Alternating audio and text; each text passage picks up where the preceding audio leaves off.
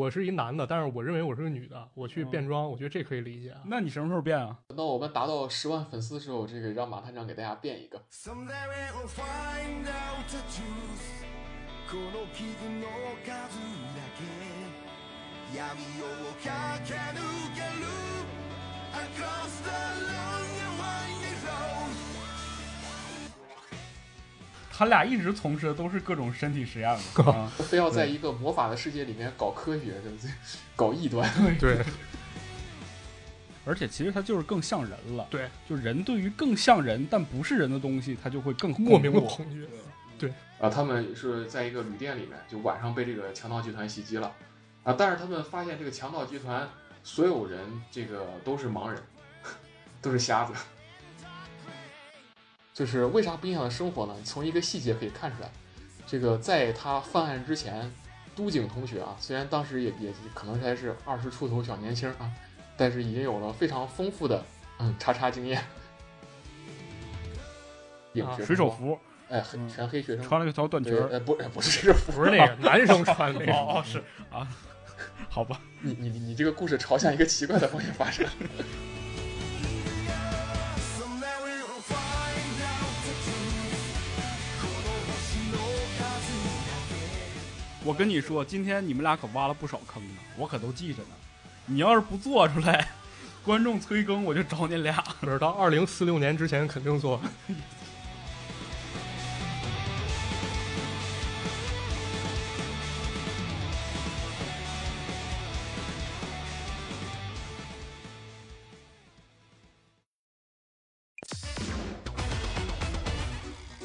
各位听众朋友，大家好，我是马探长。我是池子，啊，大家好，这回呢，咱们给大家带来一个非常劲爆而且有意思的话题啊。哎，你得先介绍一下咱们今天的第三位人。哎，对，因为这回呢，其实咱们引入了一个嘉宾啊，这回不是我和池子主讲，这回呢是一个一个哥啊，一个嘉宾哥啊，这哥叫泽兰小生啊，跟大家打个招呼吧。 哎，大家好，我是泽兰小生。啊，这位哥呢，这个他的行业呢比较隐秘啊，但可以知道是一个老师，但具体什么的教什么呢，咱们不能过多透露啊。哦，这么吓人？啊，非常吓那人。这节目能上吗？这个节目上不上呢，还得看这个平台给不给面儿啊。今天咱们聊什么呀？这回呢，咱们这个聊一个跟日漫相关的一个话题，啊但是嗯这个话题不仅限于日漫，跟这个日本一个时代，包括一些比较恐怖、血腥、扭曲，甚至有点搞笑的事情都相关啊。哎呦，就是咱好这口。啊，对哦，这个选题是怎么来的呢？这个泽兰哥呢，这个泽兰小生给我推荐了一个日漫啊，叫《黄金神威》，特别好看啊。嗯，好的，就我先给马探长和池子，我先大概说一下这个动漫的剧情。这个听众朋嗯友们如果没看过的话，也可以先了解一下，感兴趣的可以去关注一嗯下。嗯顺便我们也打个广告啊，这个 B 站已经把这个番的全部正版都购买了，只不过不是，等会儿这个对，如果泽哥，你你你是拉了广广告是吗？你是有赞助费是吗？我没有广告，我是自来水。啊，行，那那就哦麻烦 B 站把那个把广告钱费打到结我一下嗯们账户上就对行啊。对，开玩笑 啊，嗯，啊，咱您咱继续啊，继续您继续。嗯这个这个动漫的话，只不过是需要会员才能观看啊，所以所以说这个如果听着感兴趣的话，可以去充个会员。 我们大概先说一下这个动漫这个剧情啊，这个剧情其实嗯和我们日常接触到的动漫时间线都不太一样。就是你看我们小时候看的动漫，一般都发生在一个架空的时间线里面，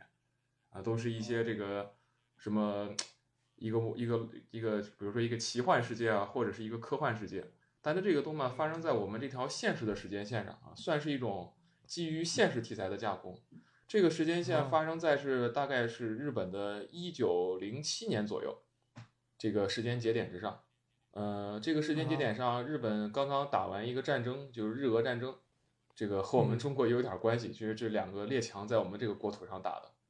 然后这个在这个战争这个战争之后啊，就有一大帮这个军人这个复员这个回到故土，但是这个嗯在这个其中这个主角啊，这个叫山原啊，他这个因为回去之后也没什么事干啊，这个就是在林间就做一些杂工为生啊，就相当于这个有点像《第一滴血》里面那个 Lambo，回了家乡之啊兰后博 找对找不到工作了那种感觉。啊，但是他就无意就中我俩 顺嘛 像你们俩，那目前都是待业青年，呃，但是目前这个，但是呃，他无意中听到了一个事件啊，听到一个事件啊，就是说在当地有一个监狱里面发生了一个大规模的越狱，很这个从里面一共逃出来的这个，我没记错的话，应该是有二十几个犯人，这些犯人的身上被纹上了一种比较奇特的纹身啊。那这个纹身的话，把这个所有犯人身上这个纹身都，呃，我们说的就比较残忍一点，把他这个纹身给揭下来，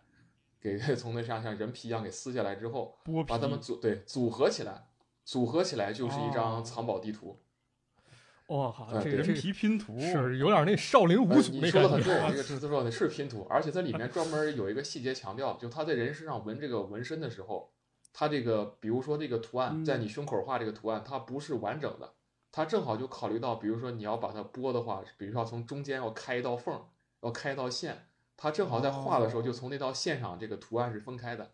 就是他在画的时候就考虑到活儿对很细对，做的很细，就考虑到把这个剥下来之后，它那个结合处是可以这几张是可以人皮可以接起来的。然后就成了这么一个完整的一个地图。这个地图指向什么呢？就肯定大家就想关注这个，指向了最后是一笔黄金啊。这个黄金的数量 One 对 Piece 这个这个黄这个这个跟 One Piece 还不太一样，是它这个毕竟发生在现实时间线嘛，所以说它这个东西的呃不像那个 One Piece 这么夸张，说这个无限财宝，它这个数字还是比较明确的啊。嗯但是在这个戏里面，这个数字也很夸张。呃，我可以先提前这多少这点是可以给大家剧透的，不然很多人觉得没有看动力。这这点最后后来说，这个啊对黄金大概它能达到这个四万贯，贯是日本的一个计量单位，它得让大概换算一下，可能嗯就是有七十多吨，应该有七十五吨黄金这么重，哦，就是在当时来说，这么我一靠笔巨量的巨款，谁要能找到就能把这些人凑齐，把这个人皮纹身找到，拼出这个藏宝图，拿到这个黄金，你想干什么都可以。然后这个秘密被知晓之后啊，就在这个他们当时所处的位置是日本的北海道，在北海道这个地方，嗯这个除了主角之外，其实主角反而是他没有什么心思，他是被动卷入这个事件。还有很多人啊，怀着不同的梦想啊，有对了为他主角都这样吗？对一般都主是傻角白都是甜。这个主角是傻白甜，被动卷入。嗯，其他人这个包括有的这个失意的这个政治野心家，嗯，这个有的这种决议这个建立起来这个自己这种王国的这种呃这种军事像比如像我们说军阀，啊，嗯还有其他各路人等，有这个盗贼啊，这个这个小偷啊，这个等等各色人等都卷入其中，然后为了自己目的去抢这个黄金。啊嗯，就这个就是引发了这个动漫的整个主线这个剧情，大概讲的就是我们通俗来概括就是一个抢黄金的故事，只不过这个抢黄金的故事比较血腥暴力。嗯比这较血腥个像我刚才讲到的这个剥人皮只是其中的开胃菜、开啊胃菜级别的这样一个事件，啊后面还会有很多很多这个超出你想象的这样一种剧情，啊而且这个故事场景会比较宏大，不只是在日本北海道，这个目前它已经动画更新到第三季，他们还要跑到这个这个俄罗斯的这个国土上去，等于就把这个剧情拓展到整个东北亚这个地区。可以说，它这个视野啊，还是这个刻画都是比较宏大的。啊，而且这个对这个编剧，就是这个故事，应该最早开始这个漫画编剧应该还是对这个历史什么方面有一个比较深入的研究。这个所有的人物啊，什么这个包括这个剧情设定啊、历史背景啊，包括一些文化啊，包括里面还有很多美食，都不是凭空编造啊，它都是有这个真实世界作为这个底色的，就是取材于我们真实世界里面一些东西。就是看起来的话，如果你对那段历史比较了解或者感兴趣的话，这个会有很多意外的这个点，有些彩蛋等你等待你去发掘。啊所以说，我是很推荐大家去看这部动画，而且我觉得这部动画的这个调性和我们喜欢我们马探长这个节目的观众们、粉丝们应该是比较重合的，啊和我们是之前聊过的很多话题都有一种暗暗的这种相合的关系。啊，对，大概剧情就这样。嗯，没错，这里面其实有一点我特别感兴趣，啊就是这个故事发生的背景啊。一般说日俄战争之后，其实建立在这种背景下的日本作品其实不是特别多啊，或者说咱们了解的不是特别多。嗯，就是日本动漫，因为我说过它这个基本上反映都是架空世界。你就好比说，我这个想到一个这个国民级的动漫，这个出了已经半个多世纪的《高达》，我想想你们两个应该都看过。对，这个它就是一个完全架空的，哎你这个高达时间线里面基本上跟真实的我们世界没有什么关系。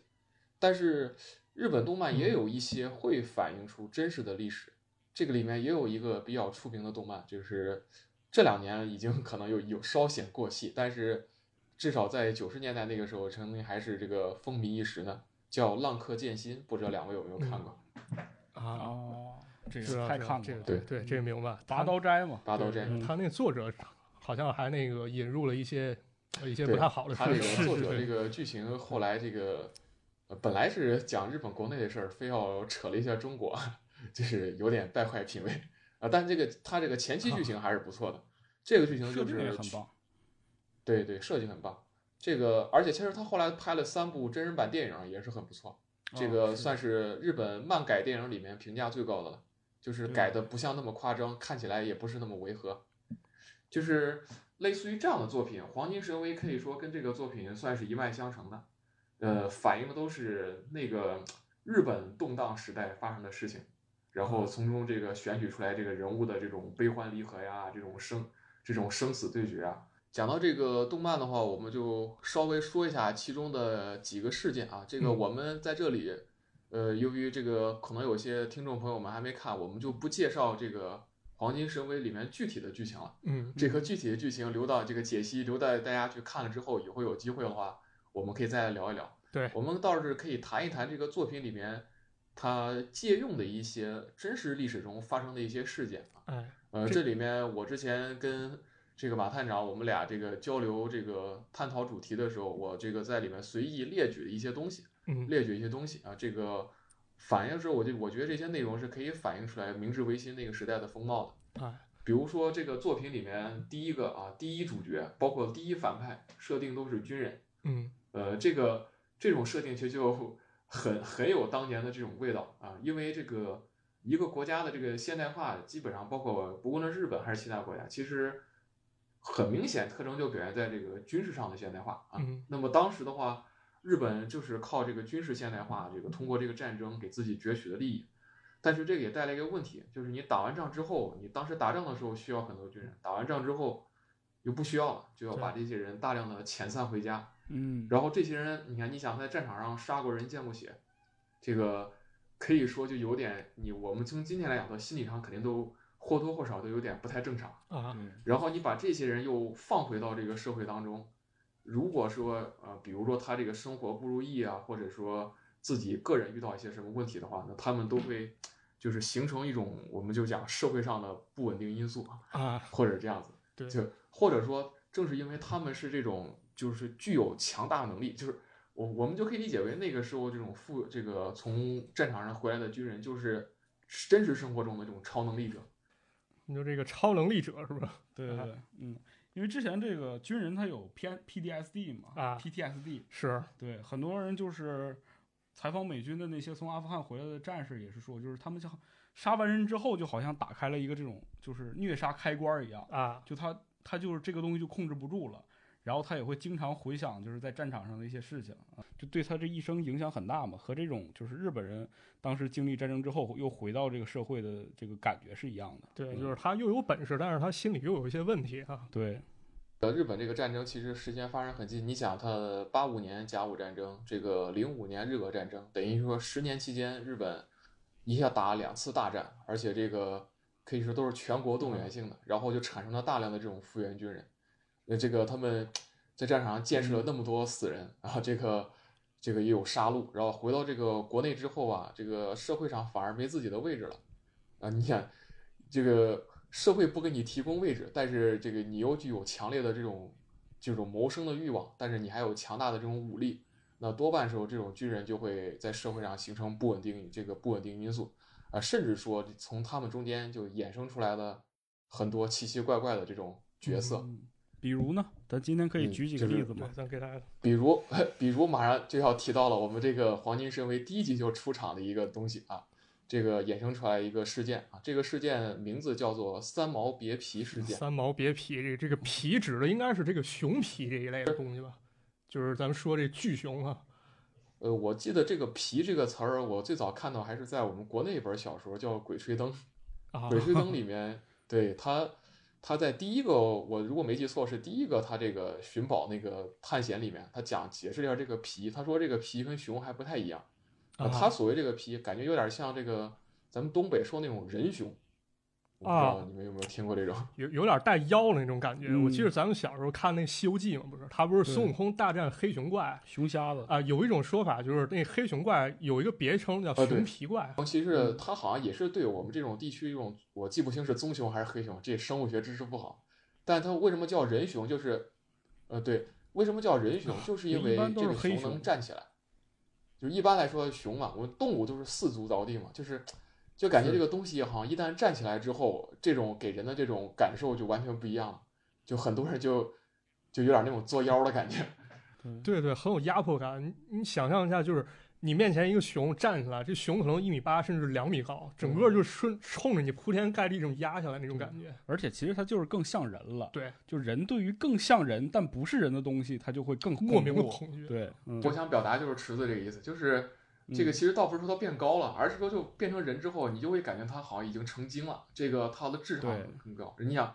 一个、一个三米高的这个智力跟你差不多的壮汉，还他还吃人，你看到这个东西完之后，自然可能就那种恐惧感会拉满。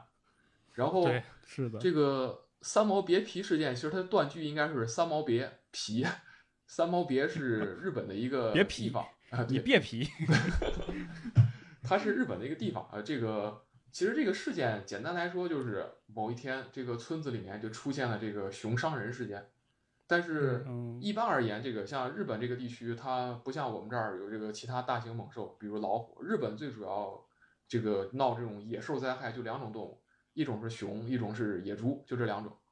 就是它熊熊伤人，其实在这个地方本来不是个大事儿，但三毛别皮之所以出名，就是这个熊一一方面它不是伤人，是大面积的这个杀人，因为感觉有些野兽嘛，野兽其实本质上还是怕人的，但这个嗯这只熊可能已经有点成精的感觉了，它这个大面积杀人，而且还为什么说它像人？就是一般我们说野兽杀人，就算把人杀，它是为了吃嘛。那你说你嗯杀一个那么那么大一个尸体，你拉走吃不就就完事儿了嘛？你拿回去能吃够你对吃好长时间。这个熊它好像有点那种像变态杀人犯一样，沉浸于杀人快感。这个杀了一个之后也不吃，啊是吧？就把人弄死了，而且还对这个女人和小孩儿的东西表现出一种比较奇怪的兴趣。这个我操，对，就就所以说，当然我我个人看，我看到这些记录的时候，我总觉得是有点当事人可能有点牵强附会，呃，也许可能这个熊也就是随便拨了拨了，啊、但是对于当事的人来说，可能就觉得这这这个熊有点成精了，不是熊，是一个熊化作的一个鬼怪。啊， 就是这样一个东西。然后这个熊在那个村长，我没记错的话，应该是一共伤害了七条人命。哦嗯这样一个七条可是着实不少啊。是对，就一般来说，像就算是熊伤害人的话，这个在人的村子里弄这个偷个羊啊，这个偷个什么东西之后，它很快就跑掉了。这个不仅没跑是吧？这个挨屋去屠，在这个屋子屠完之后，再换个屋去屠，这个就就哦，就就就就感觉像一个流窜作一个流窜作案的这个犯人一样。那么这个这样一个怪物呢，肯定说呢需要一个对等级别的英雄啊，我们就说英雄来给他对阵啊。这个英雄嗯就是刚才提到这种角色，就是复员军人。嗯，哎啊，这个我以里为是面三毛呢，这这个复员军人你就老说是三毛吗？这个复复员军人这个这个就就是这样一个老兵啊，他叫山本雄吉啊。这个嗯老兵，这个老兵就被他是在他这个在入伍之前就是这个当地打猎的一把好手，这个嗯上战场杀过人之后，这个可能枪法更加出神入化。这个当地对当地人就把他请过来啊，这个过来猎杀这只巨熊啊，最后他也不负众望把这个虫成功击杀啊，而且这个熊只是他人生战例中的呃很少的一个，因为他这辈子一共击杀了号称击杀了一百多头熊， 我靠，嗯估计是熊看杀手啊！熊的克星是 吧？ 对熊看到他要怪乱物了猎人啊！后来这卡普通做了一款游戏纪念的， 这个形怪象，物猎我觉得也可以，其实在日本文化里也算是一个封神的形象啊，就基本上就成当地维护这个生态平衡的一个重要的一个角色啊。但是这个从这个军人能够猎杀巨熊也看出来是吧？这个军人在社会中这个形象啊，他虽然说干了一件是好事儿，但是你从反面看出来，他是其实是一种很暴力、很残忍，甚至说很有威威慑感的这样一种形象。你对于一般老百姓来说，对于对对于这种肯定是，嗯，这个怎么说，唯恐避之不及的。你跟这种人扯上关系，你把他惹恼的话，我估计你不会有什么好果子吃。啊，就是当出现一个恶势力的时候，人们才会需要它。但平时情况下，它其实相当于就是一就是个这么一不个稳形象不稳定的因素。对对，然后这个我们再说第二个，这除了军人之外，这个戏里面其实还涉及到了这种不少的，就是我们平常可能最不引人注意的农民。这个可能有些人觉得这个农民这种角色，就我们当然不是说农民不这个这个职业，我们只是说农民这种形象，可能一般文学作品是很少会去刻把它嗯刻画成主角的。这个，因为他这个在你像这个在一般这个嗯 RPG 对游戏里面是吧？这个村民都是 NPC 一样的角色，对你你给他对话，啊他对给你指方。给卖点药 什么的，就是一般进村子的，先得先得问一下，说这那个伯伯，这个那个那个村儿哪个哪个人怎么找啊？啊，那那那村那个村民就说了，问村长去。 啊，对，对对对对，他脑袋上会出现一个感叹号，看到你之后会过来是吧？跟你说话是吧？你需要什么吗？ 就是，但是在当时那个日本情况下，这个农民身上其实也被赋予了一种呃更多的这种呃不同的色彩。呃，第一方面来说，就是对很多这个农民，就是很多这个军人，其实就是农民出身的，他们就本来是普通农家子弟，然后被招到部队去，回来之后又去务农。就是你看起来深藏不露，这个一个老农看起来不起眼，可能他有过就是比较令你无法想象的这种过去啊，是这样一个形象。第二个就是跟当时日本的这个大环境有关系。日本当时其实这个中央政府，就是我们说明治维新之后建立起来的这个政府，它对于地方的控制还是比较弱的。呃，就是呃，我们从这个政治学角度来说，就是它这个中央是个弱中央，不是强中央，就是地方很多事儿它是管控不了的。你想这个，呃，就在这种中央政府权力管控不到的这种，就是你说这个田间地头啊，这种山野这种密林深处，嗯、你这个如果深入到其中的话，里面这些农民就会变成一种，嗯，不说很可怕吧，至少是也是一种比较危险的存在。这个可能你有点那个电影《无人区》。对啊，有那感觉，对嗯，对，其实就是美国有很多这种故事，就是哎，绝对望对小对，镇就嘛，把你丢在一个小村子，就就呃四下无人，对村儿里的人其实他的这啊个对对对人心更险恶。对对，尤其它环境又很封闭，对啊，他们之间是有什么东西，有什么潜在的文化，你并不了解，是的，嗯，然后你就不不知不觉走了进去。你你你作为一个外来者是吧？你可能在大城市里你是一个知识分子，有文化，受人尊是一敬，录但播是你客儿嗯突然闯，对你突然闯你突然闯入了这种小镇之后，或者这种村庄之后，是吧？你其实在这里面是一个完全弱小的对象，对方看起来甚至说一个大妈都可以突然掏出一个柴刀来，一刀把你劈了，就这样一种形象。 对，嗯，对，确实这很吓人。这个《黄金神威》里面也涉及到了这个，就是涉及到这个农民啊，它里面涉及到了不少这种村民这个形象，就是有这种双面性。你看起来他可能就是一个普通的农民，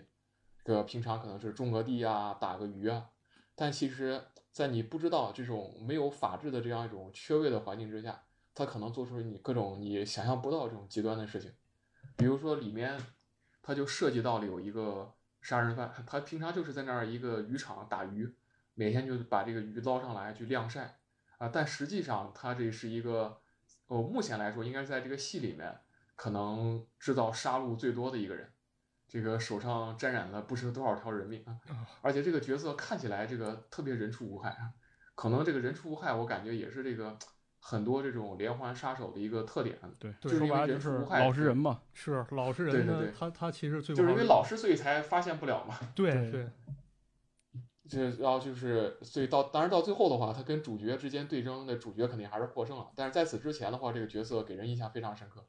啊、就是不经意间，他有一个最经典的场景，就是他跟这个我主角团之一的一个人，两个人隔着一个窗户对话，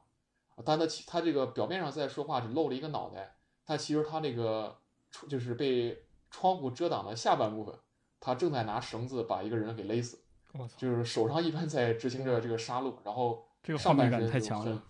对，就很很自然的在跟另外一个人说话，而且那个表情，你要你看着特别特别丧啊，特别特别怯懦的一个一个人物嗯，这样说话。但是说他们俩说完之后，主角走了，然后他手上那个人已经被他勒死了，我操，就这样一个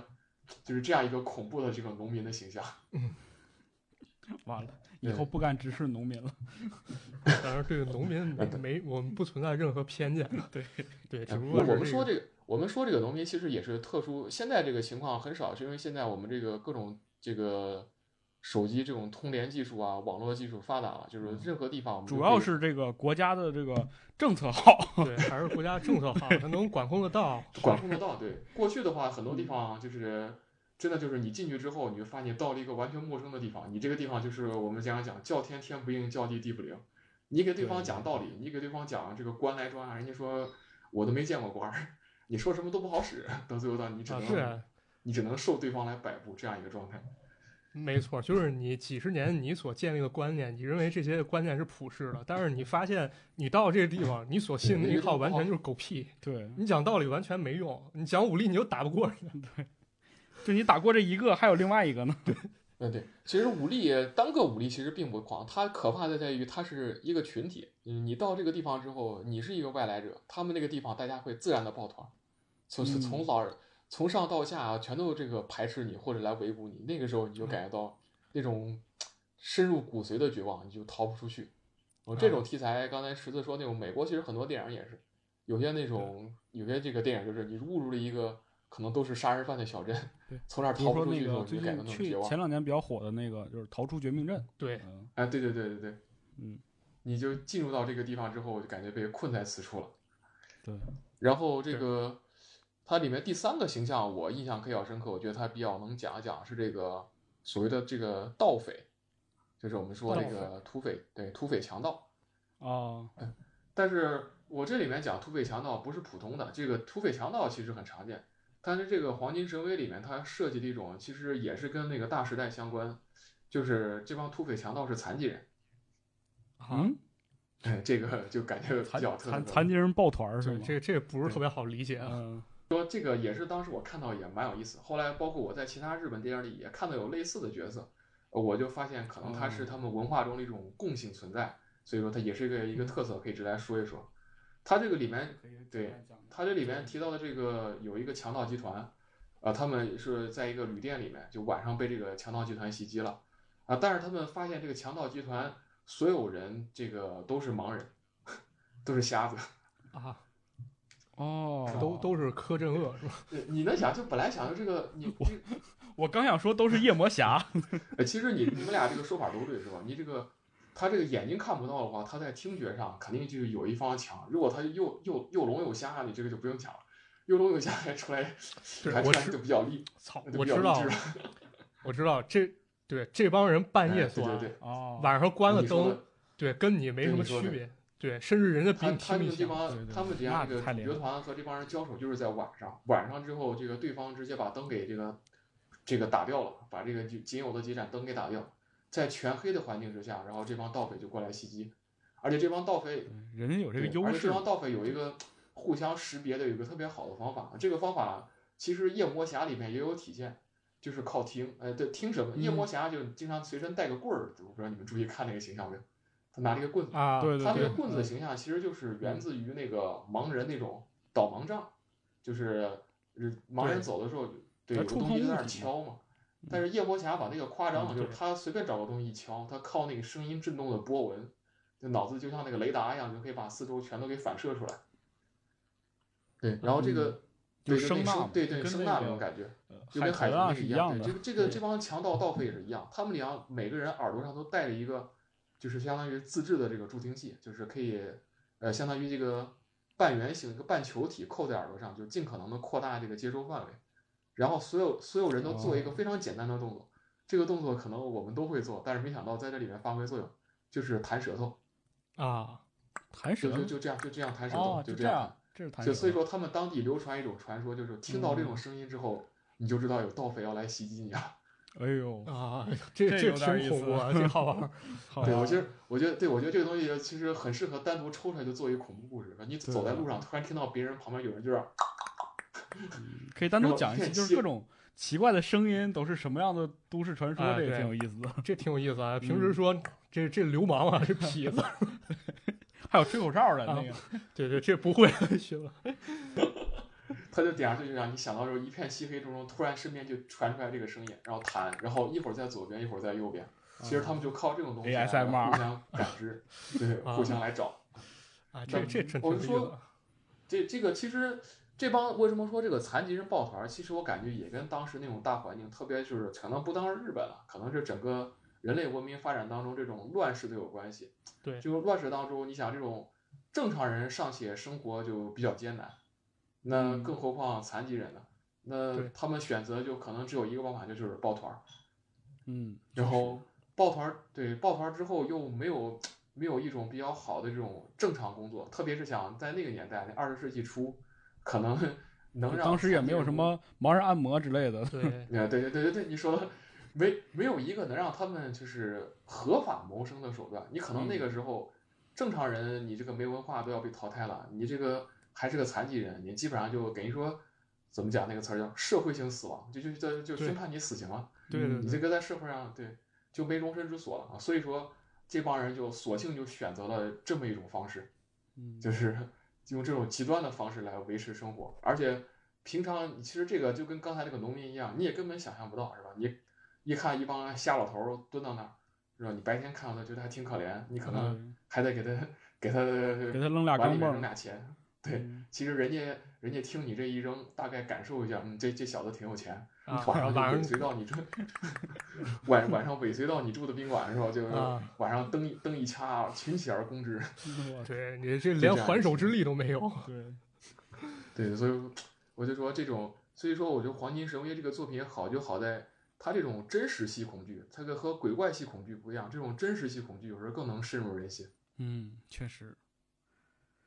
这个呃，里面涉及到另外一种角色，这个角色其实本来不是日本原创，呃，但是日本人民把它发扬光大了，呃反而感觉变得这个日本特征特别明显。嗯、这个日本人民经常喜欢干这种事情，就是不是自己的东西，但是拿来之后呢，就把它发扬光大了。啊对，就从一还玩成二，对，东西，呃，这就这类这类就这类形象吧，啊、我就简单说就是两个字儿，变态。啊， 憨态，就是他这个本来这种变态或者这种心理上不正常的人，可能是每个国家每个民族都会有，但是，呃，但是日本通对过他这个这种文化作品的不遗余力的这种推广，是吧？我感觉这个东西已经就跟他打上了某种标签，就是大家一提到黑太就嗯，自然而然的就会想想象到日本对想到日本，然后脑脑海 中就电会车之狼啊，这个那个啊，你看的你那是看片儿看多了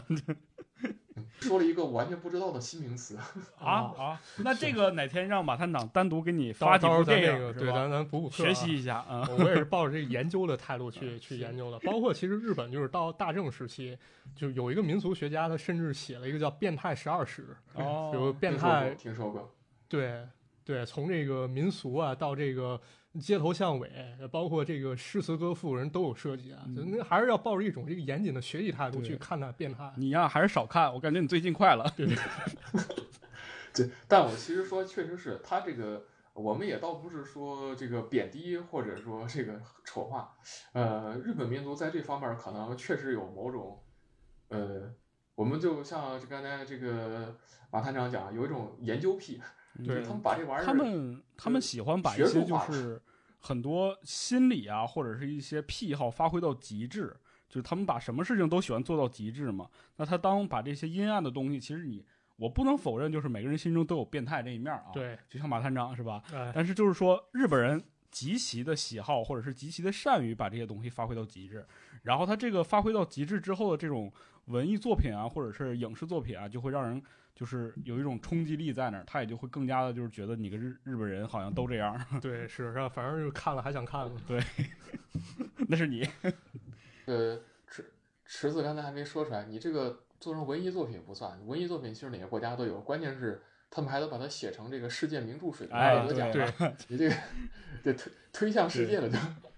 你比如说这个呃那个渡边淳一那个《失乐园》啊你俩知道看过这这个对小时候对嗯每次经过书书店的时候都有一个是吧？日本名著，我就当时我就觉得这几个词儿我就。听起来好像是有那么一些神秘感，这个但是翻还了有两页挪之后就威的觉森得好林像不太对劲儿，然后你就把它买了，对回对家看。就是哎不敢买啊。嗯他他就是他写这个东西，啊其实叫对我们来看对都是，包括 EQ 八四比，较超越社会常态的，但是他不仅写出来，而且还把它写得很细致，还把它搞成这种，呃，搞成世界嗯名著、是吧？而且搞成一种搞成一种学问，甚至就是开宗立派是吧？你看拿绳子捆人都可以对捆出那那么多花儿来是吧？这都捆成了一种特色。泽哥，你这也没少看、啊， 我我这个这个啥批判性学习，批判性也是学术态度。我们学术性态度没 接触，只是批判一下，对，就是是，所以说是这个，当然你想，当然这个变态对于这种文艺作品，特别是像我们动漫，动漫本来就很夸张，那这这个肯定是大家都非常喜欢的一种素材了，是吧？取之不尽，用之不非尽，常好的嗯一个角色对形象。这个，而且这就目前来看，这个日本动漫基本上有这个全员变态化趋势。这 个这近期的这个作品里边，我感觉除了这个包括主角在内，这个没有一个正常的。这个反派更是在这个反派更是在这个变态上，基本上都往极端上推。 然后这个越走越远。这个正常的就是单纯的想要干一点，就是只是想要这个要点钱或者统治世界的这种坏人已经越来越少了，都都都是哦对，都都是抱有一种很很奇怪的目的，这个做一些坏事，就让你完全不能理解。我感觉这也是他啊们文化这种特色。嗯，有意思。有意思。嗯，这个我觉得可以，就以后咱可以单独，就比如黄金做一期。对，我们就做一期这个动漫里的这个变态角色。嗯，对，就好比说《黄金神威》这个里面这个这些有有一些，我们不说反派吧，有一些角色，他基本上就全、就基本上是按照全员变态的这个来刻画的。对 就是除了这个女主角是真的是天真无邪的这个很正常之外，其他人或多或少都有一点在某一方面出现了某种，呃，让我们就是正常生活中，如果你碰到了，我绝对是肯定要远离他这种感觉。 我操，比如呢？嗯这个我太好奇了。我举几个啊，比你比如说你呀、呃，比如说其中有一集，呃，他们到了一个一个宾馆去啊，一一个一个旅社吧，住在这嗯个旅社里面，这个旅社老板娘招待他们啊，了招待他们，但是事后他们发现，这个旅社老板娘也是这个就是身上纹有这种宝藏人这个宝藏纹身的这种逃犯之一哦啊。少林但五是祖之一但对，但是重点来了，他们在回忆这个人的时候说，他在监狱里面的时候，记得他是一个特别喜好医学的老头子， 但是他们在旅店看到的是一个这老板个娘徐娘半老、徐娘半老的老板娘。哦，这这可以，这是易容术嘛？这不是？你是易容术，你说的太干但是净他了。这 个根据他这个他这个剧情，他肯定稍微有点夸张。我呃，如果按照当时的科学水平的话，照这么整的话，这人只有死的下场，是不可能整容成功的，肯定会死。他这里面解释就是这个人他有这种手术癖是好，他嗯是把别人身上的这个部件拆下来为自己所用，最后就生生把这个自己这个衰老的躯体给 这这个通过手术给改造成了就现在这样一个形象，甚至连性别都换掉了。对啊，你要说你要说通过这种方式，你去从别人身上取器官安自己身上，我觉得这就是变态了。要单纯说他从一男的变成一女的，其实我觉得这可以理解，这就是咱们所谓变装嘛。怎么就可以理解了？不是？这就是变装嘛？那你这就是杀了个人啊？不是，我说如果正常的，就是我我是一男的，但是我认为我是个女的，我去嗯变装，我觉得这可以理解啊。那你什么时候变啊？。过过两年再说行行行行行，等到我们达到十万粉丝的时候，这个让马探长给大 家变一你俩怎么不变？让我变我们没觉得这很正常啊这。这这段掐了，这段咱不播。 那不行，反正我剪辑我说了算。别别别别别啊！求求求求！所以所以说，呃，我们还说到这个人，所以说这个他就刻画这个角色。然后，呃，我这个我这个研究一般都喜欢过度解读。我看这个时候，我就觉得这个角色他其实也代表了当时社会上的一种一种风潮，就特别是那个年代，嗯，呃，就是对于这种，就可以说是当时这个就是包括中国在内，我们这个东方文明对于西医的一种态度。哦，就是觉得这个手术很万能，就主要做这个手术什么都能达到。呃，就是这是正面的理解，就是反面理解就是认为手术很邪恶。哦，就是，嗯，就是感觉就是我们中像我，其实我们东方文明，其实日本他们也有这个所谓的中医，只不过他们那个是叫汉医，对嗯，就对，然后韩国也有，他他们他们管他们自己叫韩医， 啊其实都是从我们中医这儿对出来的这一东西。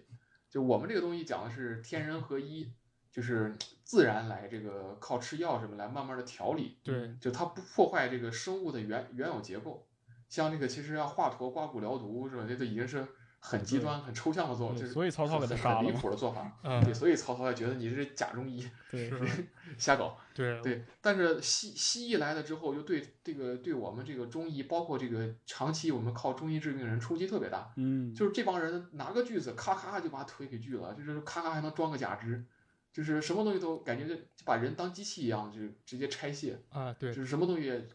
你看我们这儿看病是吧？针灸，你看我们针就算针灸扎人，它也不扎到肉里去，对不对？它就是连血都不出，只扎在表面，就感觉其实还是不破坏你这个整体。嗯，这个这个这个西医这个打针是吧，一针就捅进去，还抽血，哎，对对，就是就就让对对就就让当时的这个社会环境来看，就是很恐怖，就是就感觉这帮人就跟怪物似的，就啊把人体就不当人体，就感觉这个西医就当时就被打上了一种妖魔化的标签，嗯，没错，这就话觉得这是一种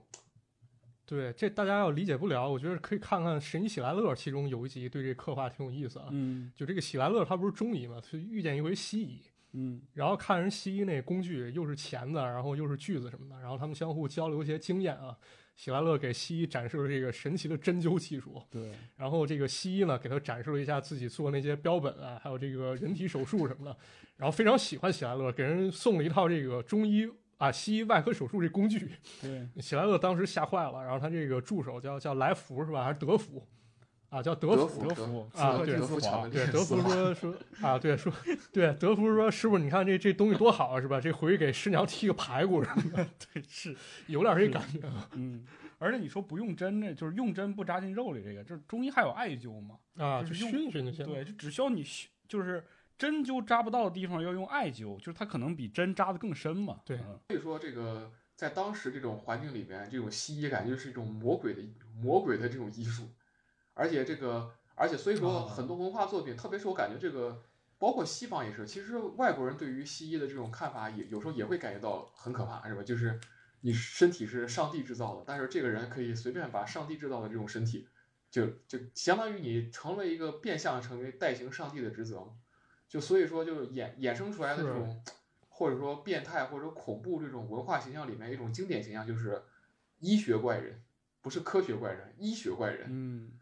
这个我啊美国有一个特别小众的恐怖系列电影，好好几集叫《恐怖牙医》，我不知道你们俩听过没有？这还真这个听真没说有过，嗯，就是听这起来其有实点意故事思嗯很无聊，故事很无聊，就是说白就是牙医，但就是它就反映出来人们对于那种医学的这种恐惧，是吧？他这个变态就是给人拔牙的时候给你把你麻醉倒了，其实你就睡着了，然后他拿东西在你身上咔咔一顿弄，把你弄死了。我操，就是 对，就这种感觉，就是包括这个这个《黄金神威》里面这个作品，这个这种把自己能够甚至从男变成女这样一种形象，我觉得就是一种这种这种医学怪人，就感觉这种人就是完全不把这种身体当回事儿，在身上随便改造是吧？甚至有可能把自己这个胳膊腿儿锯了，这个加装一个其他的设施，对吧？就感觉这个手一抬底下露出个爪子，就这种感觉。啊，是就是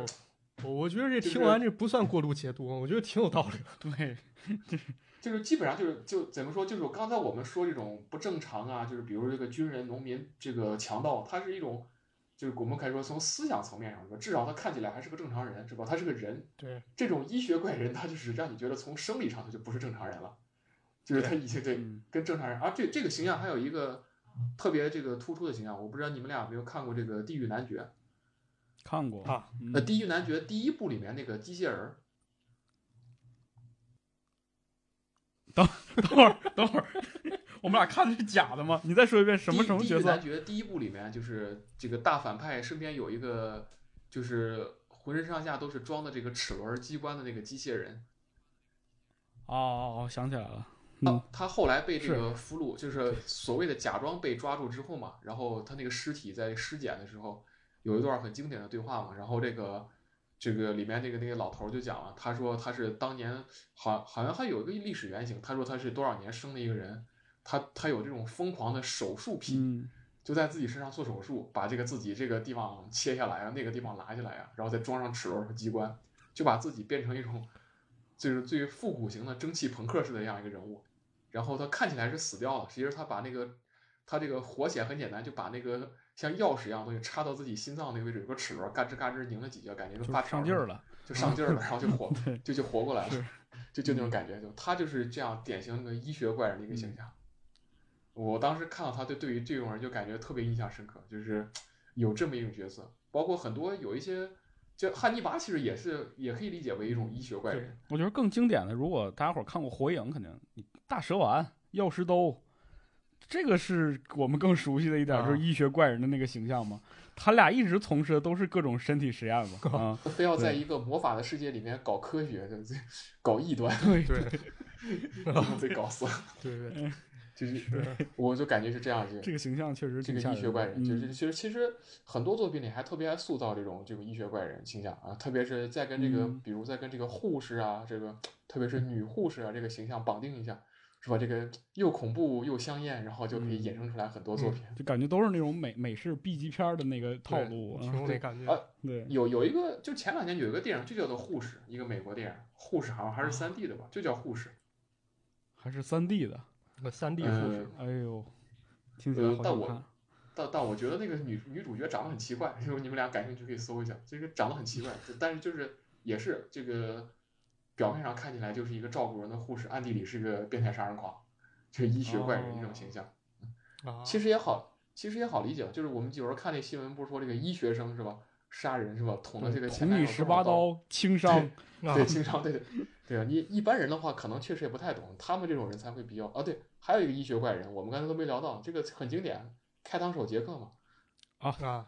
啊，这这算医学怪人这个吗？医他们是早期医学怪人，就是只在别人身上，他他不是开膛手杰克，主要他他这个就把人器官取出来，就说那个手法特别精湛嘛，说可能是有这个医学这个经验，哦，他们是早。对，他们是早可期能医学练怪过人，啊早期医学怪人只在别人身上这个做医学手术，后期医学怪人都开始对自己身上做手术，把自己都改造成怪物。就是为了科学要现身的彻底一点，然对后它这里个面还有一种变态形象，我觉得这个，但这个形象的话比较常见，就是战争狂人，这个倒是比较好理解。虽然说这种人制造的伤害更可怕，但是其实感觉嗯，观感上它反而就是我们从理性思维上比较好理解。在相对于这个医学怪人呢，还是这种变态杀人狂啊，还是好理解一点。对这个在在咱这动画里有啥体现啊？呃，动画里面主要就是这个一号反派，这个叫鹤剑中尉。啊，他这个形象其实很好对应，他这个里面说话的手势啊，这个人物造型啊，对应的就是这个希特勒，啊，嗯这个啊就很好高对应举一只手是哎吧？嗯，哎，对对对，就那种造型。然后他这个所代表的那个情况也很好对应，就是因为从明治时候，日本这个军国主义这种思潮已经就比较泛滥了。他可以说是算是个先导。你等到后面昭和时期的话，日本就在这个道路上一去不复返了，就就跑的没头了嗯。他可以说就是这样一个，就是这种军国主义啊、法西斯主义形象的一个，就是我们经常讲叫人格化、嗯，具体化，就这么一个对这么一个角色。嗯，我这个形象，我感觉是不是在什么那种日本的街机游戏里见到过？就是街街霸或者拳皇里就有一个那种对，类叫似的将形军，修象过， 啊，对，他就是这种嗯，军国主义狂人嘛，一般这种人物肯定他不会是一个政治家，你政治，因为他会直接把他设定成一种这个军阀是吧？你手上有武力是吧？谁还给你搞这个政治？ 直接靠这个军事去镇压，然后建立这种军事独裁体制，基本上都是这么一个形象。对，对干就完了，对对但其实《黄金神威》这个作品展现的只是比较普通，我这个里面还有另外一部作品对这个展现的非常到位，嗯，这个呃有这有这个一个作品形象展现了一个角色叫加藤保宪，我不知道你们这个《嗯，这是哪个作品里的？帝都物语》《帝都物语》。《帝都物语》是一个我我感觉是特别小众一个动漫，就是小众到网上你甚至找不到这个动漫资源，它就四集，这个动漫资源的中文版就很少很难找到，是，非常少，很小众。你是怎么找然到的？后但是里面你是在检索什么片子的时候发现的？哎，我我跟你们说一下，这个这个还有个故事。它这个动漫虽然说很小众，但是它里面有有一个画面，反而在当时贴吧时代特别火，哦，就是很多人会把它做成那个贴吧的签名儿。我不知道你们有没有印象，就贴吧，你发帖子之后底下会有一个签名儿对位，就小有尾人可巴能放个嗯图。对，有人可能放一个图片儿，有人可能放一个 GIF，就是会会动，放啊，个动图。对，这个《帝都物语》产生了一个特别经典的动图，这个现在的话你绝对传不上去，因为肯定会被和 谐啊。当年有一个，就这个动图是这个呃，应该是女主吧，就是其中一个女性角色躺在地上痛苦的扭曲，然后呕吐，然后 吐出来一只大虫子。呃，我操，这 这怪不得了，他传不上去了，为 什他么他其实那他他设他设定是这个人被人下蛊了，下了那个虫蛊，然后他就是驱蛊嘛，就把那蛊驱出来。只不过这个画面过于猎奇，就是有很多人。然后当时我看到之后，就很多人就问嘛，就是这个画面是出自哪儿？就说是这个《帝都物语》，我找到了。我看那个版本没有中文字幕，我看的是英文字幕版。哎呦他这个配有原装的英文字幕，把这个大概看了看。这太然后太硬核了。它里面互联网对考古它里发现面所 对，你可以这个感兴趣的听众可以去考考古，嗯这个作品现在还挺难找的。然后里面这个加藤宝剑，我觉得就就是一个典型的这种军国主义狂潮、这种军国主义思想的代言人。他可以说从明治维新时候一直活到了日本这个这个二战之后，活到了甚至活到了这个日本六七十年代，啊，这个还要去煽动还要去煽动自卫队的人这个起来造反搞军国主义。啊我去，啊他这对他他他他这个故事设计的就有点那种玄幻，就是这个加藤宝剑相当于一个一个邪魔，然后正派一方这种阴阳师，就是也我没记错，可能是安倍晴明的后代吧，就他们就是一直在这个替这个国家就镇压这些妖魔，但是他总就是每次镇压完之后，他还是会换一种形态复活，就总是会出现这个情况，这轮个回就基本上就对就反复复活，你就可以把它理解为一种。军国主义这种思潮，对吧？就是死灰复燃这种感觉。啊哦但是他们这个他们斗争形式比较酷炫，就是靠这个斗法，这个没事儿结个法阵呐、什么互相在那儿斗来斗去。通灵之战，这个对这个这个加藤宝宪，这个就应该是第二集，他这个到首都，他到首都要去解放日本历史上很出名一个人物，就是日本历史上有一个冤魂，有这个著名的什么四大冤魂，嗯，对，其中其其中有一个呃名字我记不得，就是好像是一个天皇的一个继承人吧，就是一个王子吧，反正就他他就因为这个好像是没有继承上位，后来怎么着就被人杀掉了，具体名字我还真一下记不起来了。就是后来他死了之后，就是在日本神话传说里就说他有很大的怨气，就形成了一种冤魂，然后就被镇压在，就专门当时找阴阳师把他镇在一个地方。嗯然后这个 加藤宝剑就过去，就要把这东西给封印给解开，就把它给放出来，嗯哼然后就这股力量可以这个就是重新塑造整个日本，就是重新把日本给推翻了重这个推倒重来。我靠，然后 这个这个是它里面这个设定，我感觉特别有意思，就完全这个你搞个中国版的也行。他就到往那个日本往东京嘛，就往那个地方去的时候，比如说他过这个东京河上有个什么桥，那个桥上就有当年设了一个封印，那可能就有相当于一个守护神一样，有一条龙。啊，他一过那个地方就触发那个机关，那个那个东西就醒了，哦一条龙就醒过来 了，就跟他大 战，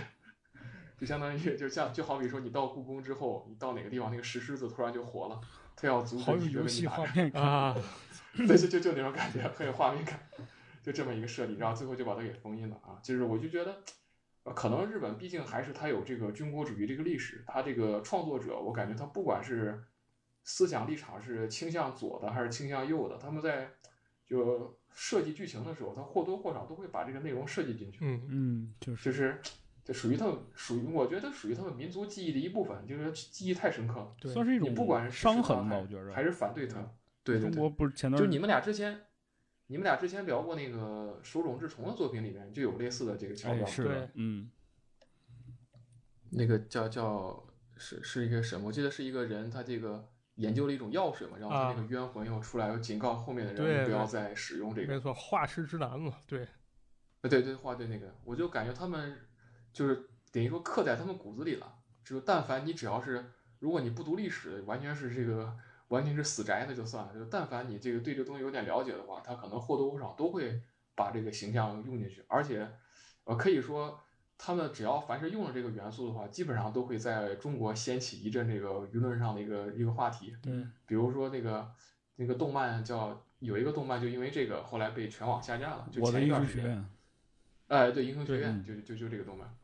他用了那个七三幺部队那个人物的那个名字呗，是对，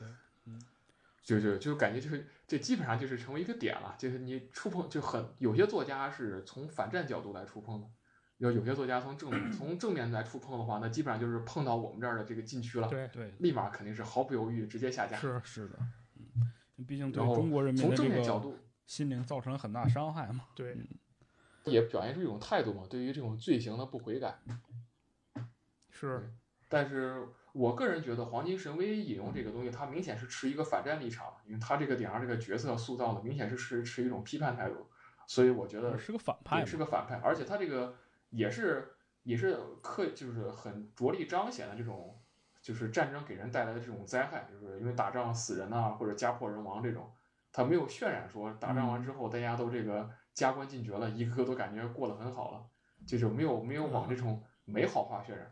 因为就是对我们就说真实的历史上。日本当时军国主义就是能够煽动那么多老百姓，它的秘诀在哪？就在于给大家画饼，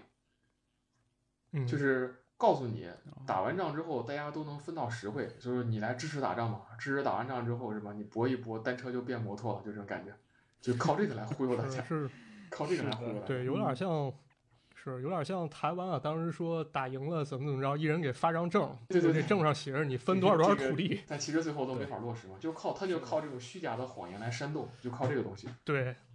所以说，这个嗯当然有一些作品里面也是反对这个的。然后这里面最出名的作品就是之前这个我跟马探长说，我们以后应该要做一做，就是机器猫、啊，对，对对哆啦 A 对，梦。是可以。哆啦 A 梦这个最经典的台词嘛，日本战我跟败你对说，我今天你们俩可挖了不少坑啊，我可都记着呢。一定把它你要是给不我填做上，出来，观众催更我就找你俩，可是到二零四六年之前肯定做。也是够呛啊。 来，咱们继续。咱继续啊，还有变态吗？这个变态还有一个啊，还有一呃还有这个角色，其实在这个动漫里面，在动画里面没有把它做出来，但是在漫画里面提了，就是提了一嘴这个人物啊，但是他好像不是个重要角色，只提了一嘴。我觉得为什么提这个人物啊，就就有点像是我们这个写一个什么武侠小说一样，就是你即便主角跟少林寺没关系，你也得提一下是吧？这个少林武当得，拜个码头因。为啊，对对，就是他，因为这个角色在日本这种我们说日本变态文化史里面，他太出名了，成一个符号化的存在了。就是即便是这个作品不准备直接来刻画他，怎么着也得把他带一笔是吧？就表示我这个什么，我这作品，这个我这作者也是有有有涵养的，是吧？也是也是有哎嗯也是有见识的。这人我知道，只不过我不想画而已。就啊像那个香港，就像香港电影里面是吧？一动什么赤柱杀人魔，啊，所以就就就就把他带一下啊。这个角色，这个角色来自于一个事件，叫金山事件。啊，呃，金是那个天津的金山，金山也是日本的一个小地方啊，就跟刚才三毛别皮一样，就也是，你看这事件基本上也都发生在那个荒郊野外、穷乡僻壤，嗯说大城市当时不太可能，就出现在那个地方，发生这么一个事儿啊，这个金山事件啊，这个事件大有来头啊，这个关于这个事件之前我还自己专门写了一篇文章，给自己带带货，到时啊候可以这个请我们号儿转发在这个二条上，大家可以感兴没有趣问可题以转一详转细看一看。对，嗯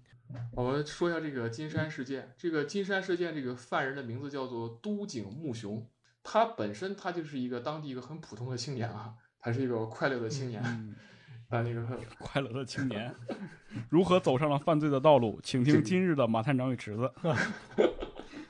啊呃对，首先要说一下这个事件，其实并就是他这个事件发生的时间，并不是黄金神威所指的这个二十世纪初。他这个事件发生的时候，嗯哦已经、已经到了一九这个三八年了，就等于说这个啊，二战已经都已经已经这个至少中日抗战已经全面爆发，就到这个阶段了。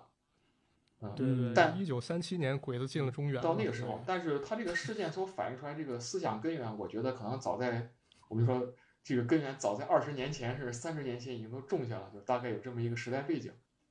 因为你想，因为你想这个、这个都井木雄他他一九三八年犯了这个事儿，但他他这个犯事儿的时候是他是二十一岁，等于他出生的时候恰好是出生在前一个年代，就对等于说他等于说他这个整个思想上这些东西受影响，就是当年那个环境对他的这个思想有一个塑造，就到这个点上他爆发了，有这么一个情况。然后这个都井木雄生活在金山村啊，从小这个生活是吧？这个呃，当然我看了这个资料，我们也不能说他就很快乐啊，父母双亡，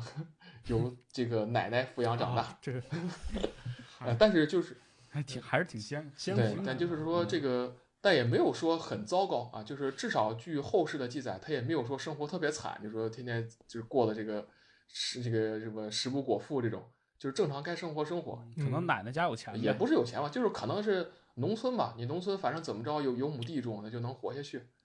就这种地方。普通人儿嘛，对对，嗯就是普通人儿，可能这个父母也给有一部分积蓄，能活下去，然后活下去之啊后，这个该上学也上学，是吧？然后这个在学校里面学习成绩也还行，就是从各方面来看，就是我们就说那种普通人，就是都还对，都行，嗯还行，普通人加老实人，也没有说特别特殊的，也不是说从小一看就啊，这小子以后可能就要干大事儿这种感觉。天赋异对禀，你这就是杀人的命。他天杀唯一就不有一个行问题，就是其实跟当时时代有关，就是他身体有这个严重的疾病，呃，有一种有一种有一种病啊，这啊个这个病有的人说是类膜炎，有人说他有结核，就是他身体呃，当然这个东西其实当时是还是蛮常见的，就是说因为那个年代嘛，医学也不是很发达，你对于农村来说，你孩子可能从小营养不太好，染一个病，嗯那也是很正常的事情。那他就是因为染病之后，这个身体状况就相对来说不太好啊，就是但这但这个也并不影响他正常生活。就是为啥不影响他生活呢？你从一个细节可以看出来，对这个在他犯案之前，都井同学啊，虽然当时也也可能才是二十出头小年轻啊，但是已经有了非常丰富的嗯叉叉经验。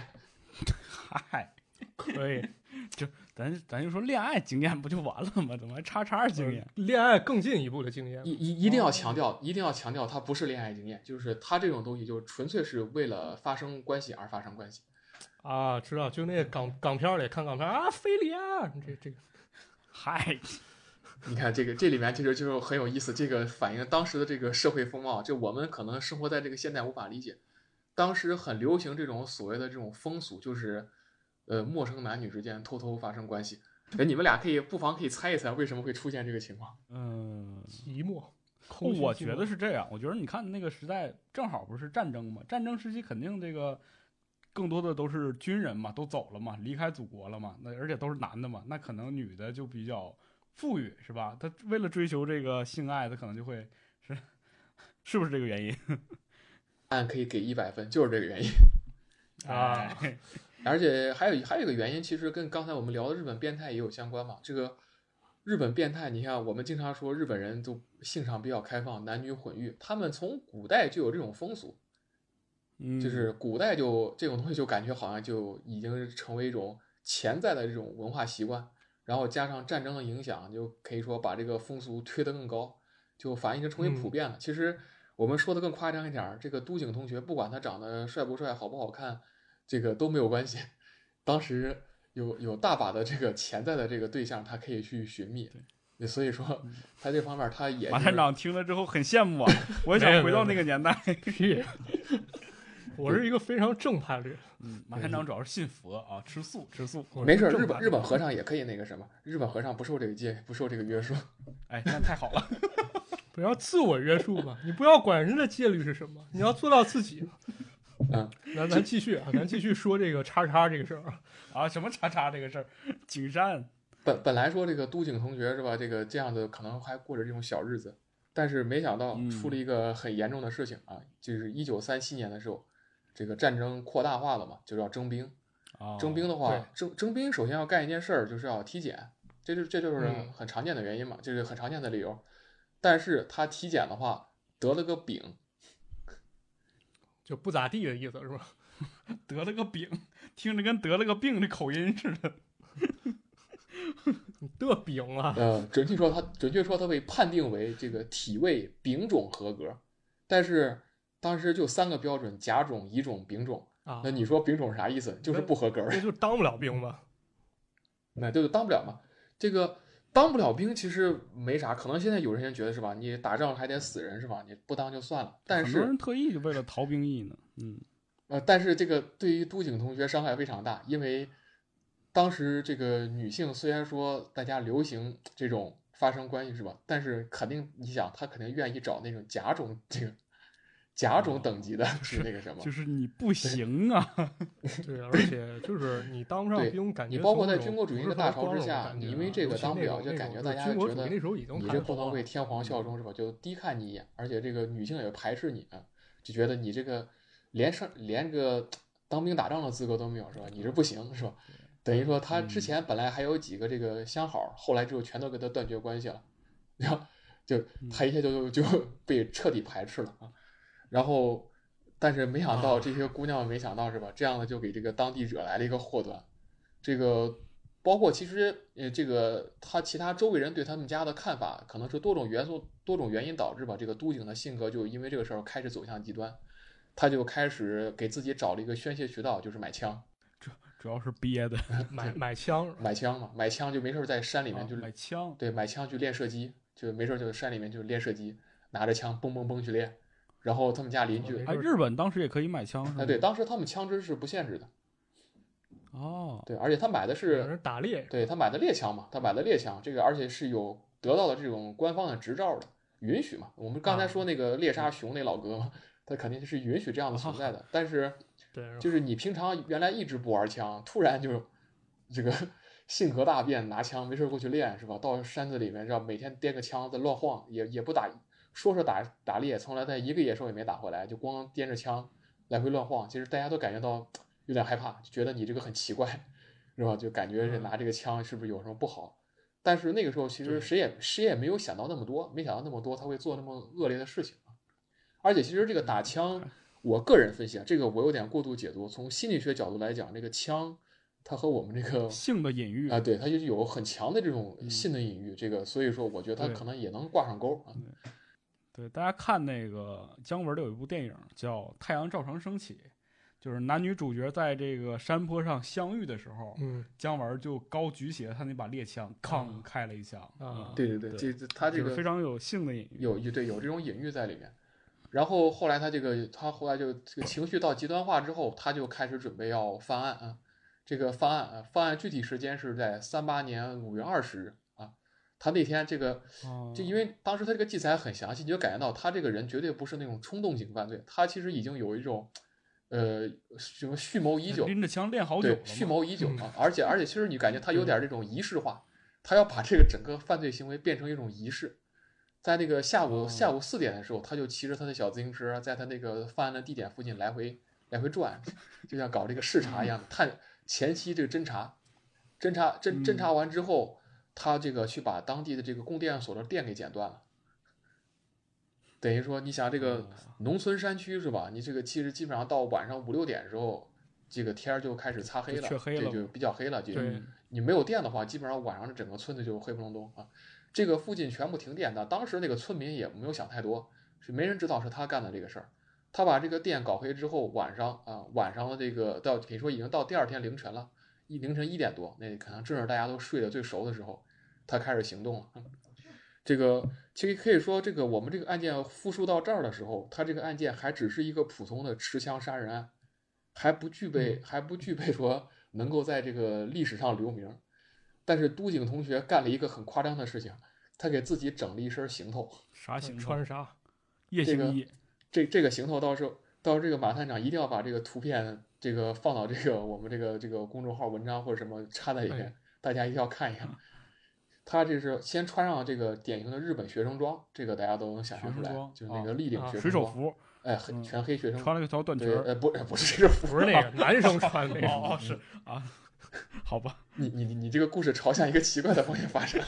那你看更刺激就是吗？就是你也有这倾 向啊没有，我没有，啊？我可没有。到时候你就是穿上女装，嗯 他他穿的这个立领学生装制服，然后打上了绑腿，就是这个打绑腿，就是一般当时打仗的时候，士兵可能会部打队绑嘛腿，嗯，对，行部队军会走打路绑之腿，他类给的自己也打了，对自己打上了绑腿，然后穿上一双胶鞋。他这个胶鞋很有特色，是日本的一种特殊的这种爬山鞋，叫这个足带。呃，你想，其实这个足带是日文的写法，其实你理解的话，就就是你想啊，就是装装脚的带子嘛，足嘛，足带，足带带子的，啊就是把脚说对。日日文写出来就是足带，其实这种鞋，就脚这豆种儿鞋很有日本特，对，很有特色，就是这个鞋的这个前头，就是你看我们的鞋前头那个头儿肯定都是在一起的嘛，是个整一个完整的这个鞋头，嗯，它这个鞋头前面分叉儿，就是你的大脚趾专门有一个地方可以塞进去，啊，哦，我好像见过这种你鞋，能想象就，哎，对对对，这种嗯胶鞋就是它这种胶鞋设计就是为了能更好的抓地，就对穿对这个对鞋的话就不会打滑，不会打滑。就你想这个能更好的抠地嘛？这样这种足带是日本的一种特色。对，现在然好多后登山鞋也是这样，嗯，嗯，对对对，然后他的另外一个造型就后来就越来越夸张，然后他在头上缠了一个那个白毛巾，这个这头个皮还围的还算是比较正常啊，就 那种嗯，呃，不，你缠反了，就是日本那 哦种学生给自己呃打这个鼓劲儿加油时候那种缠，啊头巾把这个勒绑起在来前更面有那种嗯精神啊勒起啊，对，就勒个头巾啊，嗯，但是他缠起来之后，在脑袋边儿就是用缠头巾的方式在脑袋边儿各绑了一个手电筒。头灯是吧还挺专哎你业能的。想象，就 这个造型就越来越奇怪，就他在脑袋边儿等于就是绑白毛巾，就同时绑了两个手电筒，一边儿一个，就都在脑袋上，有点像嗯这个高达两边儿那两个探照灯， 就两个两个灯，就是他这样哦等于说他在保证全黑的情况下，脑袋一开灯，就是说就可以普 照前方，这样一个造型啊，直射目直射标，目而且标啊，还是挺有功能性的。你听他这个而事儿，而且挺他有这个功觉得能可性能这的个嗯手电筒还不打紧，他又找了一个这个大功率的这个这种电灯，探然照后灯，挂在这个绑在对探照灯绑在了自己的胸口，奥特曼就是， 要不就是钢铁侠，反正不是就是那种嗯 大功率自行输车，出是当吧时自行车晚上骑用那种车灯，那种车灯的话，它有有这种远光效果，它就把它整啊个这样捆起来之后，就挂在胸前，就你感觉他脑袋上两个小灯，胸口一个大灯，就是这个人走在黑中，三束光芒直射过来这么一个造型。太吓人了， 太这诡这异这了。这这造型就这个造型就是就是非常 cult 了，已经非常 cult 了。然后腰上还绑着一把刀和两个匕首，就是凶器嘛，嗯，就是带着带着这个冷兵器，然后手上就持着他自己那个连发的连发的勃朗宁猎枪，哎呦，然后背上斜挎这个挎包里面装了一百发子弹。哇塞，呃，我看他应该可能大致他大概可能带了有至少两百发子弹。他是要屠村儿吗？他这是就，呃，是啊，然后就带着就这就这就这一个很奇怪的造型，然后出去，然后当然他就开始他的这个屠杀了。然后他走之前先干了最后一件事儿，就是这个事儿，我们这个文学角度来修辞，就是斩断了他和他作为人的这个最后一道这个这个障碍，我靠，就是他把他他把他那个奶奶用斧头砍死了我。操，我操，太狠了这个。对，就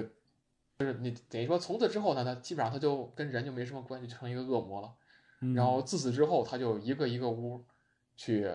这个伤害村民，或拿枪打，或拿刀砍，然后就一个一个去这个进行屠杀。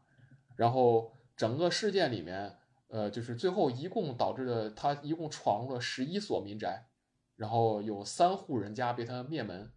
然后有四家人就只有一个人幸存，然后一共是最后导致的总死亡人数是三十人。我靠，一比三十，对，嗯就是这个小村子，可以说基本上就因为晚上睡觉谁都没想到这么多，就基本上就就对就被这是个啊家伙给给给而且你想想他这个形象，一进来就你就很就懵很了可怕对，你你都不不知道道干干嘛，对，然后对啊，你想拉灯，灯给就它很切可怕。断你了。看这造型就很对诡异，就感觉那会儿他就成了一个这个军国主义的活化身社，这个这个军国主义的活化身就都要去屠杀，然后。嗯我他这个屠杀完，最后他其实最后还想去杀另外一个人，就是当年曾经拒绝过一个他的那个女人，但是幸好是没成功，就是对方家里面也啊有枪，他没有能够成功闯入。然后最后他弄完之后，已经就基本上天光放亮，他最后找到一处高地之上，爬到山顶上写了一个遗书，然后就用他那个枪自杀了。然后就是在当时就是立马就成为轰动全国的一种啊，说错了，在当时没有轰动全国，因为当时这个事件就是日本当时正在打仗嘛，就是不想这种事件影响这个国家这种总体的这种氛围，把这事儿压下去了。后来这个事件被挖出来之后，对就轰动全国，就成为一种具有符号象征意义的这种事件了，就感觉像是这个特殊年代人疯狂是吧？呃就是说那个年代人怎么个疯狂，就会举这个金山事件， 就是就感觉他就成一个疯狂的化啊身，就是在那种疯狂的太年疯代狂，就是你想这样一个身体体检丙丙等的一个小孩儿，是吧？就这样一个猥琐少年，最后能够就听起来不像是爆平发出多大等，反 正对，听起来像是像是 S 等，就能爆发出来这种，所以说这个这个事儿的，你知道根源在哪儿嗯吗？就是那个体检的那个人，嗯，他不合格儿，你知道吗？这个。你这个从另外一个角度来讲是吧？这个幸好没有把这样一个人派上战场，你这要是这这个那造成肯定是那杀了咱们的人啊，对更可怕，杀咱们的同胞。更更可怕对这种情确况。嗯但不管怎么样，这个是反正这个事件对日本影响很大，而且这个形象之后，就是因为特别是他这个造型，这个造型儿明显一看不需要任何夸张，就天然具有这种漫画色彩，就是你漫画对都构想不出来这么一个造型。嗯就是后是来，你记伊藤润二那双一嘛？嗯，伊藤润二画那双一，他有个经典造型，就是也是头上戴个头带，左右各绑一个蜡烛。我不知道是不是日本传统啊，还是说他真的就是跟跟这学的，只不过把手电筒变成蜡烛我觉得好像肯定有这个传，就啊。那不能他这么相似吧？或者就是伊藤润二参照了这个例子，对，嗯这就不太清楚了，反正还是能找着一些嘛。蜡烛那个好像不是，蜡烛那个好像是日本那些有那个幽灵都会有那个造型，就是脑袋边啊上两个蜡啊烛，啊，确实，呃好像是幽那个。灵是手搁在前面儿，对，对嗯你，你或者这样想，这个这个人他把绑手电筒这个启发，是不是也从幽灵那个形象有一种启发在里面？哎，反面来推倒是有这可能，啊嗯就是把它直接变成一个鬼了，好像，因为幽灵日本讲究怨气嘛，是吧？对对对。嗯，然后所以说这个都井木雄这个形象后来还被这个很多这个著名的推理小说作家给引用，有两个很出名的人物，一个叫岛田庄司，啊，嗯，岛田庄司，岛田庄司在国内最出名就是他的这个写的案件被少年包青天给抄了啊， 就那个隐逸村干尸这个事件嘛，啊就是抄袭他的这个占星魔法杀人事件，岛田庄司对这个对抄他的，嗯他写过一本小说叫《龙卧亭杀人事件》，就是取材自这个金山事件，就是它里面有嗯大段的描写，就是站在这个凶手的角度上去描写他这个心理变化。还有另外一个很出哦名的一个，也是日本推理作家叫横沟正史，他写啊过一个红楼作正品，史我知道对他写过一个作品叫《八木村》，就是也是取材于这个故事。嗯然后这个还有一个关于这个故事，还有一个很出名的，就是日本还关于拍了一个电影，就是全景反映这个，感兴趣的这个朋友可以去搜一看看，叫《末日村庄》，就是就完整啊的反映了这个故事。呃，但是这个这个电影它是可能为了票房，这个是拍成了十八禁，这个未成年朋友不要去找了。呃我觉得这个就这么一个题材，你想想听名儿都能听出来，这末日村庄，我觉得它很难拍成十八不禁的片子。它这个它前半部分重点主要刻画了这个这个这个这个杀人凶手和那些女性之间的这些事情。 啊，那太明白了，原来那方面十八禁是吧？但呃，当然后后面后面屠杀那段儿他拍的也挺可怕的，也挺惨啊呃，但是挺十八禁。对，但是他他里面这个作者这个导演拍的还是有一点思想内涵在里面，就是他最后那个凶手在杀人的时候，把人杀了之后，就不断的这个举双手在那儿喊这个万岁，就这个这个形象，我感觉就有一点这明白个对，有有点寓意就在里面，就他不断的对在举双手在那儿喊banzai，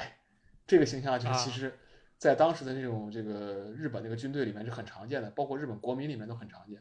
就是一种对对，狂热时代之下，这种小人物就是他是狂热这个大时代的一种反应。对，呃，但是很可惜的是，《黄金神威》里面这个角色只只出现在台词里面，没有正面登场。就是这个以嗯对以这个角色为原型的这个人物，只提了一嘴，说但是没有让他正面出场，但不知道后续里面会不会把这个人物给引出来。哎，这是里面提到这么一些变态的角色，这个跟嗯黄金神威相关的。都太变态了。都很变态。这丹林船都都是顶级变 态，这么是一批是吧？这平时变态的嗯算什么是吧？嗯，平平时变态，啊，你就说，比如骂你啊，你好变态，你看这这其实都不算变态，嗯只不过一种一种可以说小癖好吧。嗯，这可能是那个啊，情侣之间打情骂俏，现在就开始，啊，你好变态，池子。你就听听这个谁变态啊？你这观众们自己听听，不，听众们自己听听。嗨，哎， 变态肯定是，就是说这个说变态就说到，当然那个很多这个有些这个动漫迷或者什么喜欢这种变态角色，比如说这个小丑，DC 的小丑人气都很高，这个对很多人就这很个我不是特别能接受你形容他为变态。哦，就是类似于这样的一种角色吧。但是就有人形容，就这种角色，嗯这个在作品里面你看到的话，你就会觉得这种角色还好，是吧？可能有某种特殊的魅力。但是在生活中，你肯定是巴不得这种人离你越远越好，甚至说这种人压根儿就不存在，那谁也那不肯想定跟这种人不存扯嗯在上任何关系。是。它其实都是一种，就是还是那个把那个一些罪恶极端化的一个表现嘛，嗯，它能反映出一些人的这个心理欲望。然后黄金神威就是把这一大堆东西全都塞到一部作品里面，你就可以想到这个作品能够有多么变，不说变态吧，这个作品听起来像是一个社会实验一 样啊，对，我觉得很有意思啊，这这适合大家去看一看。这个所有东西全都一股脑的全都打包的放在放在这个一个作品里面去展示，然后再让这些角色之间产生对互动，就有点这种关公战秦琼这是种味道。这这很有意思啊。不过我觉得也比较充分展现，就是那个比较近乎疯狂的年代吧，新老交接，然后一些无所适从的人干出了一些极端的事情，这么一种感觉啊。嗯，老的老一代的人物还没有完全退场，然后新一代的人物又赶快往前去这个要登场，然后里面这些高层是吧？对这个在这里面攫取了很多利益，这个去玩弄这个权利，然后这个底层人民被压迫的很惨，又要去反抗，对，就多种力量碰撞起来之后，就造就了这么一个故事，也造就了那么一是种比较看起来现现在我们来看肯定是比较疯狂的时代。这个那个关于这个这个剧还有什么要说的吗？这个最后就大概说一下里呃面这条主线吧。其实我觉得这个主线剧情，就是它寻宝这个主线，其实也是很值得来我们来解读解读的，就是这种所谓的监狱监狱寻宝这个题材。这个，呃，我们之前其实我记得我小时候听这个评书，听这个单田芳老师的评书，这个里面就经常会涉及到这种，就是说某某某年代突然发现，他比如讲这个清朝的故事，他就会说突然发现当年吴三桂造反的时候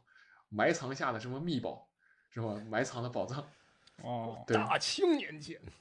吴三桂秘宝突然出现，群雄并起，想要争夺开来。 可以可还以，还有这个，这个单田芳老师讲了吴三桂里面说，吴三桂起家是因为这个又找到了前朝，是这个是什么？是哪明朝时候哪个是哪个皇帝还是谁埋藏了秘宝？啊，就是后后面人。后面人这个有时候突然发家，就是因为靠找到前面人埋藏的宝藏，突然就火起来了哦我，觉得这就等于说这很有意思啊！这相当于黄金其实跟权力相当于画了一个等号我啊。感觉嗯对，哦其实就是你对拿到这个宝藏是继承了这个权利，就说我我们就说讲故事角度来说，这样也可以便于把这个故事展开，就是因为你要讲故事，你要让这个对这个主角完成前期这个积累的话，他积累几十年，这大家还看不看了？太没劲了。对对铺铺垫垫太多，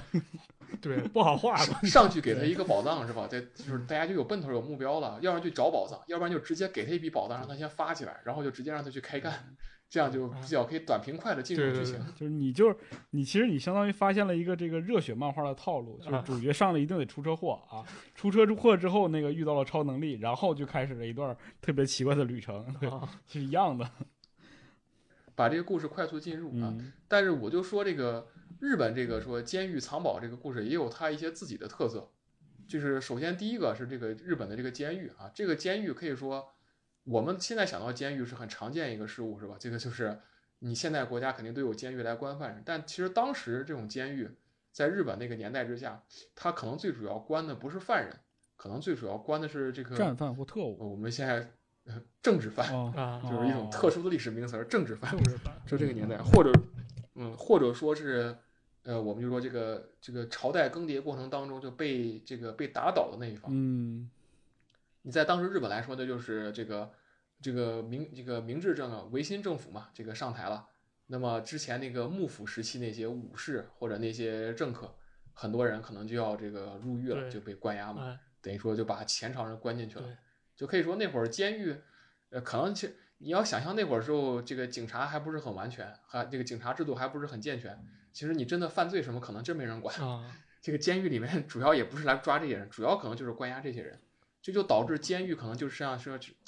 有点像这个阿卡这个 DC 里面这个阿卡姆监狱啊，这个监狱是人才市场。阿卡姆精神病 院，什么对对，阿卡姆精神病院什么高人都有，嗯 这个他就不不光是一些普通的这种凶手，啊里面人才有各辈种出各样阿奇卡奇姆怪怪的人对，对人才辈出就这种感觉，对对，而且里面这个人才都是都有是绝可活能都儿，怀有着某些对有着秘密，嗯，有或者说有某种野心，是这个。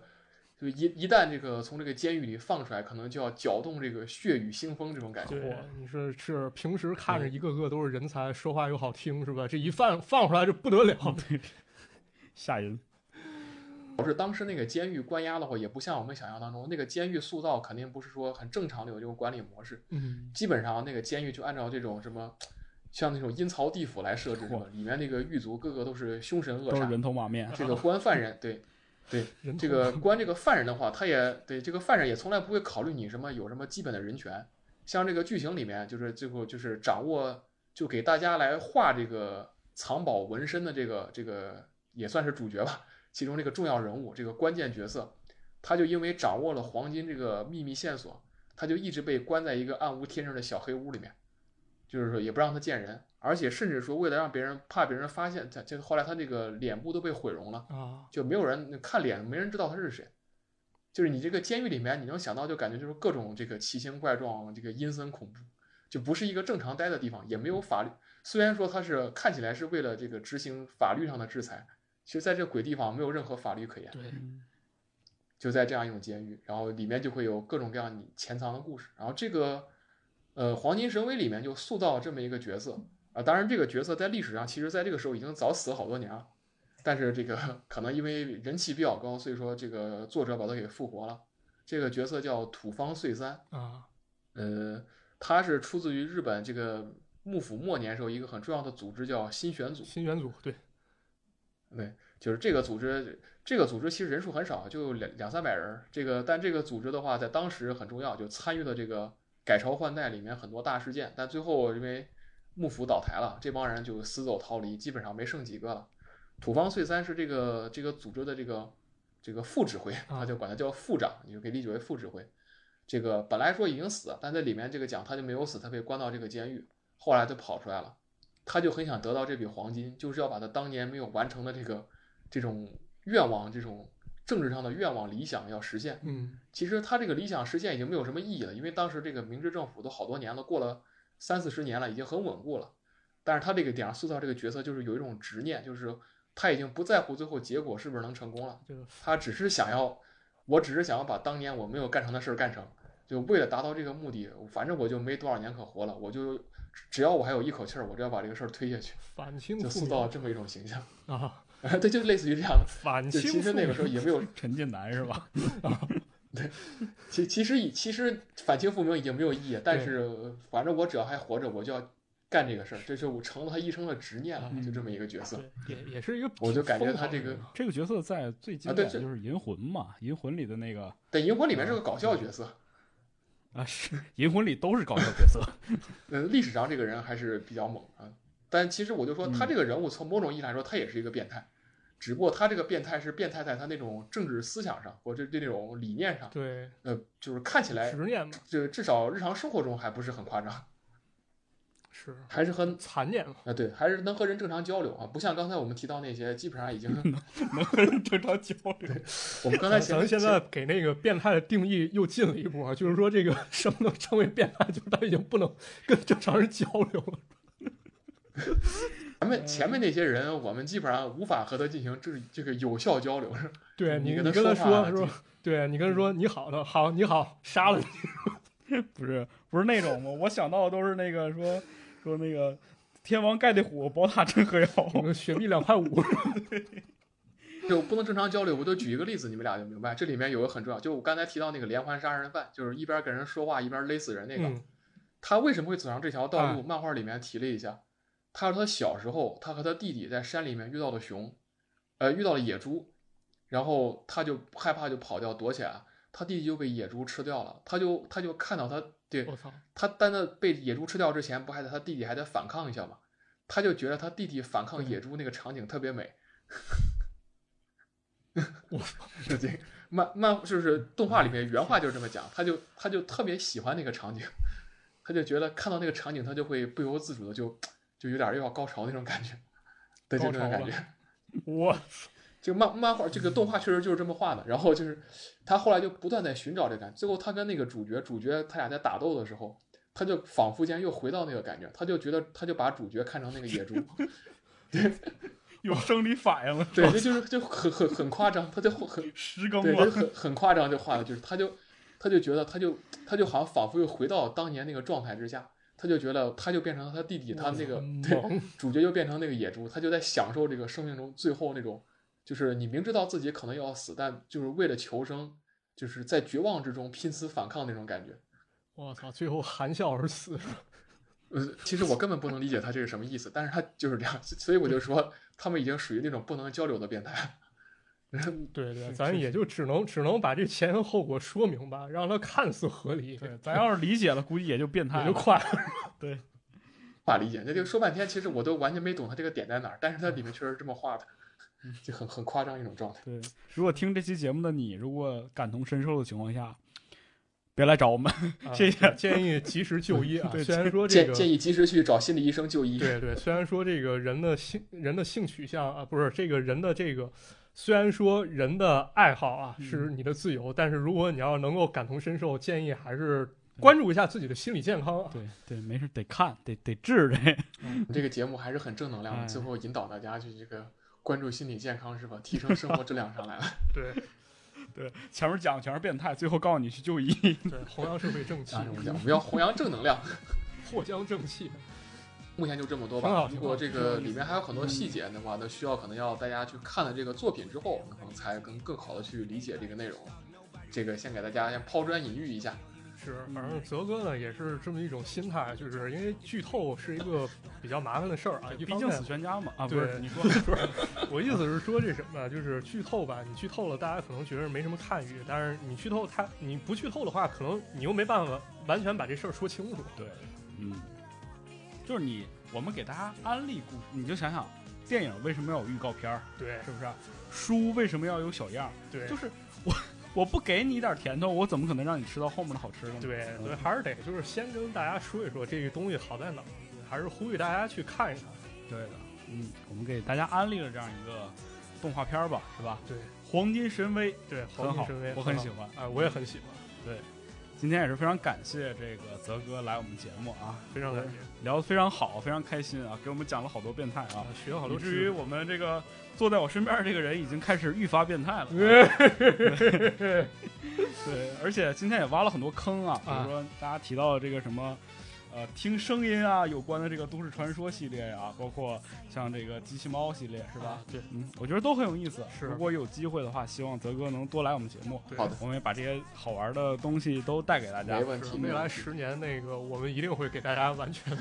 重复。行，可以，没问题哎。嗯，那还是这样，希希望如果有喜欢这部动画片的呢，希望大家能够呃在评论区呢跟我们互动，对对，然后多评论多留言。我们现在的话，这档播客也是在各大音频平台上线，然后希望你多给你身边的人推荐。嗯，那今天这期节目就先这样了，跟大家说声再见吧，好的，大家再见，拜，拜拜。嗯，拜拜。拜拜。